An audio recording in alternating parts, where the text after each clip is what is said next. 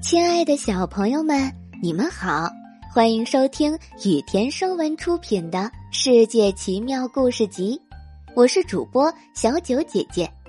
接下来我会每天给你讲一个好听的小故事。今天我们要讲的故事是红莲。隋炀帝为了到江南游山玩水，便不顾百姓的死活。让成千上万的人日夜不停的挖运河，很多年后，总算挖成了一条运河。有一个十七八岁的姑娘，名叫红莲，生长在运河边，天天帮着老爹捕鱼。有一天傍晚，红莲刚收网，河里突然狂风大作，巨浪滔天。风浪过后。只见岸上有一条小红鱼，红莲捡起小红鱼，急忙跑回家去。他对爹说：“爹，你看多么红的小鱼呀！”两人正要把鱼往缸里放，谁知这条小鱼说话了：“行行好，快把我放回去吧！我是东海龙王的七公主，因为和龙兄出海游玩。”不小心来到了运河，犯了父王的规矩，他派金龟捉拿我回去问罪，我才偷偷躲到岸上，没想到被姑娘捉到这里来了。红莲生气地说：“你们只知道在大海里逍遥自在，不顾老百姓的疾苦。你看运河的两岸都是些盐碱地，穷人们饿成了皮包骨。”你回去后一定要为老百姓办点好事儿呀！小红鱼哭着央求说：“红莲姑娘，你只要放我回去，要什么我都答应你。”红莲说：“别的要求没有，只要把运河的水变甜，让老百姓种上庄稼，吃上饭就行。”小红鱼说。只要盗来龙王十三太子小黄龙嘴里的龙珠，就能让运河水变甜。不过这可不是容易的事儿呀！你从我身上接一片红鳞，我姥姥老龙母见了就会照顾你。红莲接下了一片红鳞，就把小红鱼放了。这天，红莲带上干粮和红鳞片。急急忙忙上路去盗龙珠，不知走了多少天，他才走到了东海岸的一座大山下。他实在走累了，就坐在一块大石头上歇息。忽然，他听见一阵淙淙流水的响声，原来是石板底下的流水声。红莲伸手在石板底下刚掏出几把碎石头来。咕嘟一下子，石板下就冒出来一股黄色的泉水。红莲高兴的趴下去喝了两口水，这两口泉水喝得他浑身直发烧，他什么也顾不上了，就拼命的向东跑。跑着跑着，忽然山坡上窜出一只猛虎，张着血盆大口向他扑来。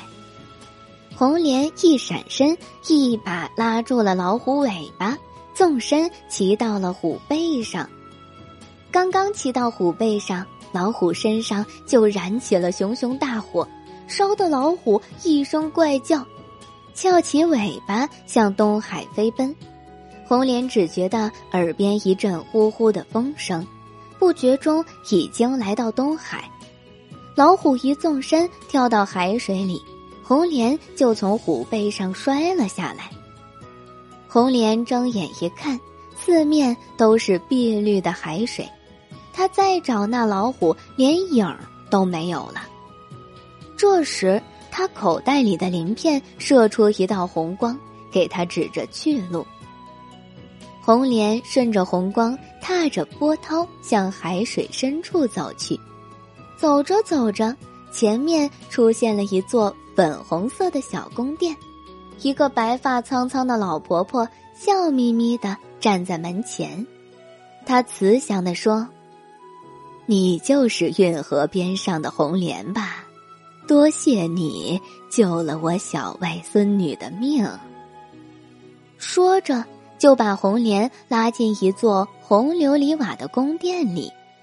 老龙母说：“姑娘，你不怕苦，有胆量，真是好样的呀。不过盗取宝珠很危险呀。你来的也算巧，今天正好老龙王不在家，你由此向正南去。”越过三道龙门，就是一座金黄色的大殿。殿下第三层有七十七个大龙池，每一个龙池里有一条龙。这些龙都是镇守江河的，什么颜色的都有。你从北往南数，数到第十三个是一条黄龙。这条龙嘴里。含着一颗黄珠子，你去了就趴在龙池边藏着，什么时候看着它睡着了，什么时候再伸手掏珠子。倒出这颗珠子，你马上含在嘴里，千万不要咽下。如果咽下珠子，你就会变成一条黄龙。出海后，把珠子扔到运河里。河水就变甜了。红莲谢了老龙母，就奔正南而去。他轻易的越过两道龙门，终于来到第三道龙门前。正巧走来几位龙女，搀扶着一个公主。红莲就和龙女们混在一起，进了第三道龙门。龙门里有个花园。这些龙女和公主直奔花园而去，红莲就躲在一棵水仙花下，看着龙女走远了，便直奔金色的大殿。来到第三层大殿，红莲推开殿门一望，龙池里的龙都在扶着身子喷水柱，她不敢迟疑怠慢，从龙池下爬了进去，爬到第十三个龙池底下。他又轻手轻脚攀着龙池柱子往上爬，爬到顶上一看，好一条几丈长的大黄龙正在吸水呢。红莲双手紧紧的抱着龙池柱子，吃力的等待着。等到黄龙张着大嘴睡熟了，红莲把手轻轻的伸进黄龙的嘴里。摸到黄灿灿的珠子，轻轻往外一拿，黄龙嗷的一声吼叫，翘起尾巴，翻起身子。红莲马上将倒出的珠子含在嘴里，扭身就跑。黄龙怪声怪叫的追了上来，但因为嘴里珠子没有了，压不住水汽，所以尽管把水搅得哗哗直响，也追不上红莲。红莲踏着海面上的波涛，很快奔上了岸。他嘴里含着珠子，不再渴，也不再饿，脚步快如飞，没有多大功夫就到家了。